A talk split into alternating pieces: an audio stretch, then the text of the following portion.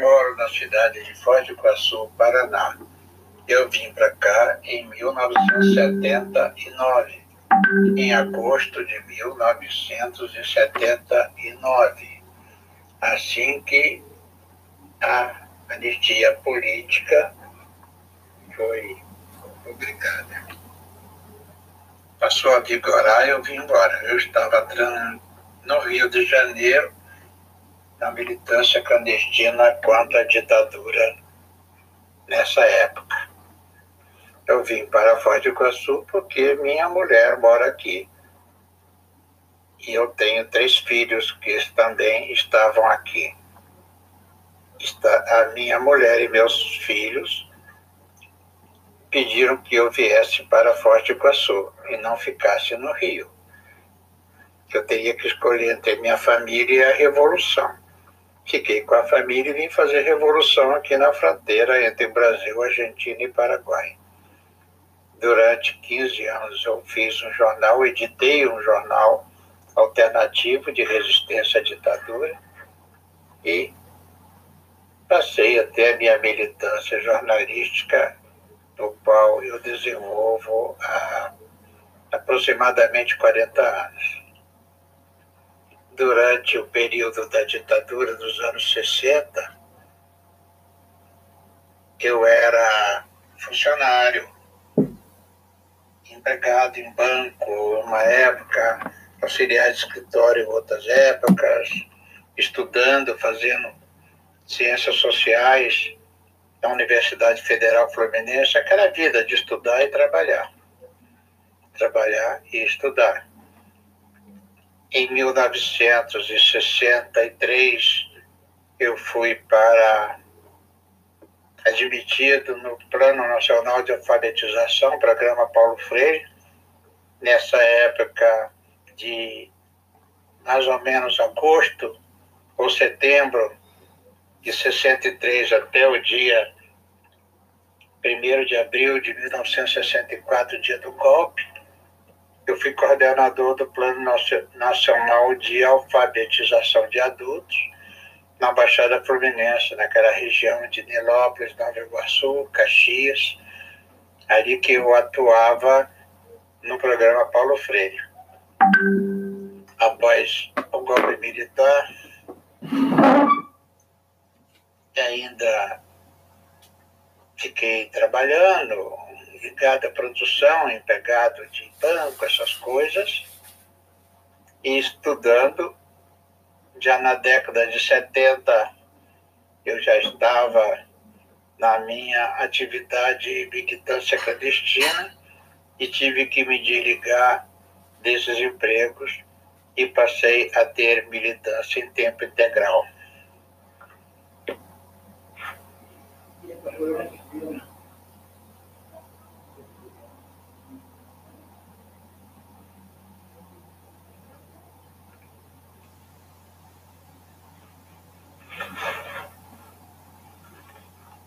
Thank you.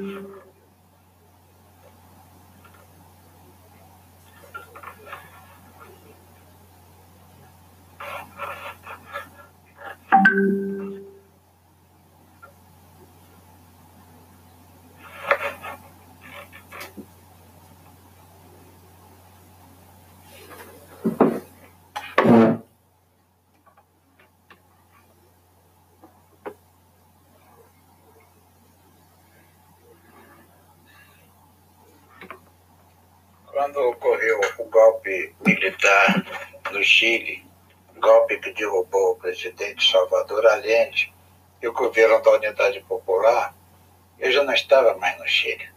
Eu já havia saído daquele país e retornado ao Brasil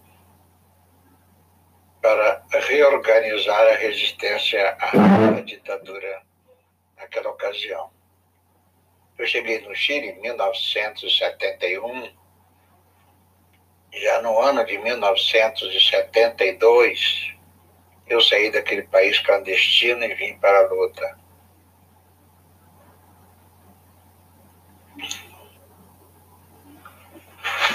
O site Documentos Revelados, ele tem como objetivo popularizar o acesso, facilitar o acesso de jornalistas, pesquisadores, docentes, discentes, pessoas, enfim, que, que queiram conhecer o período através de documentos. Então, no site tem muita coisa dos arquivos da ditadura militar e tem também documentos emitidos pelas organizações da resistência à ditadura militar. São muitos documentos. Agora mesmo eu estava é, mexendo no site e ele está com novo visual, está muito mais fácil. Os documentos estão em dois formatos, JPEG e PDF, que facilita a leitura e a pesquisa. O meu objetivo é que, com o tempo, eu juntei muitos papéis, juntei muitos documentos, quando eu fui saber da minha vida. Eu, eu quis conhecer a minha história e fui nos arquivos. Já isso lá em 1990, não me lembro mais quanto.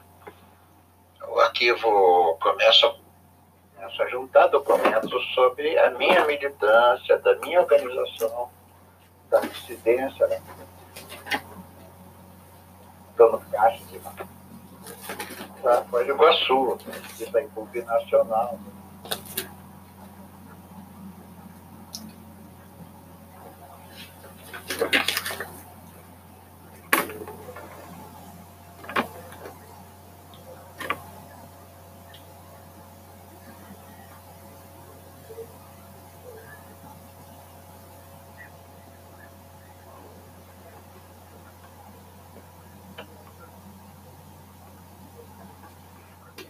Essa tentativa de esconder a história, de jogar a memória nacional para debaixo do tapete, é típico das tiranias, é típico dos regimes totalitários. O poder hegemônico sempre procura esconder a realidade histórica. Por outro lado, cabe a nós, jornalistas, pesquisadores, pessoas que procuram de forma racional e senso crítico, ter uma visão da história, preservar a memória que está em documentos e a memória oral. Essa memória que faz a história. A pesquisa científica dos documentos, buscar o contraditório, buscar a confrontação isso é que se faz a história. É necessário preservar. Eu tenho feito a minha parte, na medida que eu criei o site e que eu tenho esse acervo de documentos. De forma alguma, não acredito que o grupo obscurantista que usurpa o poder e que ocupa o Palácio do Planalto tem a possibilidade de apagar a história nacional. Tentaram apagar a memória de Getúlio Vargas. Nunca conseguiram. Teve um presidente que disse que vai acabar o ciclo getulista, está aí até hoje. Getúlio Vargas é memória viva. Leonel Brizola é memória viva. E memória viva é Luiz Inácio Lula da Silva. Assim como memória viva é Antônio Conselheiro, Antônio é Memória Viva do Nordeste, Antônio Conselheiro Lampião. Isso é memória popular, ninguém consegue apagar, não. O que está na consciência da população é para toda a, a vida. Isso fica. Essa audiência foi para. teve como tema a violência no campo. Compareceram nessa audiência agricultores, camponeses de várias regiões do sudoeste, oeste, do sul do Brasil. Alguns chegaram ao ponto, mesmo a gente apresentando documento, negaram que foram presos. Outros, mesmo apresentando documentos, negaram que tenham tido qualquer participação no movimento chamado é, Grupo dos Onze. Pois bem, esse apagamento é um trauma. Esse trauma dessas pessoas que têm vergonha de ter sido preso ou que negaram seu passado, existe por aí. A negação histórica tem uma parcela de pessoas que, por não ter conhecimento, por não ter informação suficiente, não ter formação, não ter consciência esclarecida, nega o passado de tirania. E é preciso ter muito cuidado, porque nessa caminhada, daqui a pouco, vou negar que no Brasil nós tivemos um longo período de escravidão, onde pessoas vindas do continente africano, humanos vindo, foram trazidos do continente africano para trabalhar como escravos do Brasil. Será que também vão negar isso? Negar que houve um golpe de Estado no dia 1 de abril de 1964? Negar que livros foram queimados? negar tantas prisões, tantas torturas, estupros, ocultação de cadáver, nós estamos aí para apresentar a, as provas. Nós somos a memória viva desse período.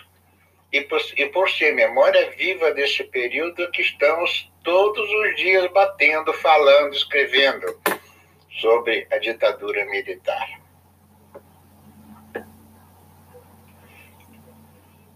Não há muita diferença entre o engajamento social da juventude nos dias de hoje e nos anos 60. O que muda é a conjuntura, o que muda é o contexto em que as coisas acontecem. O...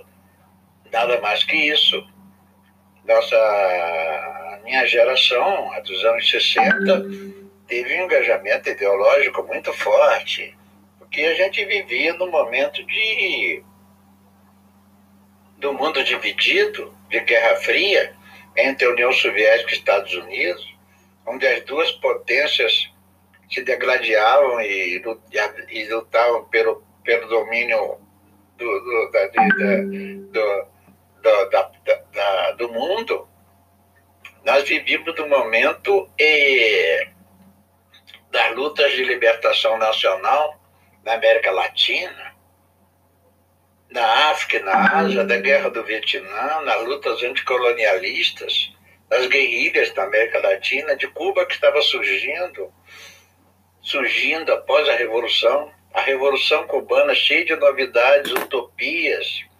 A gente vivia aquele momento e nós estamos imersos, estávamos envolvidos com tudo isso, ao mesmo tempo envolvidos na luta por uma universidade pública, onde toda a população, onde as pessoas tivessem acesso com o fim das cotas no vestibular, quanto o acordo Mercoside, um acordo venal que queria transformar a universidade em fábrica de mão de obra, uma universidade sem visão crítica, uma universidade onde não se pensasse nem se criasse. Essa era a universidade proposta pelo acordo que estava sendo travado entre o Ministério da Educação e Cultura e os, e os Estados Unidos. Então, essa, nós fomos assim, nós fomos, a nossa geração, a minha geração viveu esse momento. E quando vem a ditadura militar, a nossa, essa juventude vai à luta, vai para o confronto, vai para o confronto nas ruas, nas praças, de luta aberta, de peito aberto e depois de forma clandestina, de autodefesa, e de, mais tarde de arma na mão, essa é a juventude que enfrentou a ditadura na década de 60. Ela não tem diferença. Não tem diferença que a juventude nos dias de hoje está completamente envolvida nas lutas de libertação e na luta pela democracia e o progresso do nosso país. Voltando a falar desses apagamentos da memória, veja bem, é impressionante. Você vai na Argentina, ou aqui do lado, no Paraguai, o nunca mais está presente. O nunca mais está presente nos espaços de memória, nas praças. Ali na, em Assunção, ao lado do Palácio dos Lopes, tem a Praça dos Desaparecidos, tem monumentos, tem placas indicando torturas, desaparecimentos. É, isso é memória. Isso é memória. Várias ruas de Assunção levam o nome de personalidades da oposição à ditadura do general Alfredo Stroller. Se vai na Argentina, é uma coisa grande. Aqueles espaços que serviram para tortura, prisões, hoje são espaços de memória, onde estudantes vão todos os dias. Eu fui em vários desses espaços. E diariamente tem comitivas e mais comitivas de estudantes do ensino médio, da universidade, pessoas, vizinhos, pessoas, moradores das cidades que vão conhecer esses espaços de memória. E ali sempre tem alguém que vai falar alguém que vai fazer um relato, uma palestra, são projet e projetados é, em um telão documentário para que as pessoas conheçam a, o período da tirania desses países. No Brasil é uma dificuldade. É uma dificuldade, com exceção daquele espaço que tem da perto da Estação da Luz, que é o Museu da Resistência, nós não temos espaços de memória. Não temos. O Rio de Janeiro está há anos, muitos anos, tentando transformar o antigo prédio que foi do DOPS, na Rua da Relação, em espaço da memória. Muitos anos, não conseguiu. Recife é a mesma coisa, Salvador é a mesma coisa, Vitória é a mesma coisa. A gente não consegue. O Dopinho em Porto Alegre é uma luta de anos que vem se tentando é, transformar o antigo Dopinho, que era o espaço onde presos políticos foram torturados, é, em, em espaço de memória. Veja bem, quando a gente falava, os grupos tortura nunca mais, os grupos de memória, verdade e justiça, nós que militamos nessa área de memória, a gente vem há tantos anos, há tantos anos reclamando, pedindo, reivindicando, esperneando na Câmara dos Deputados, no Senado, no Palácio do Planalto, nas audiências públicas, durante todo o processo de criação e funcionamento da Comissão Nacional da Verdade e das comissões estaduais.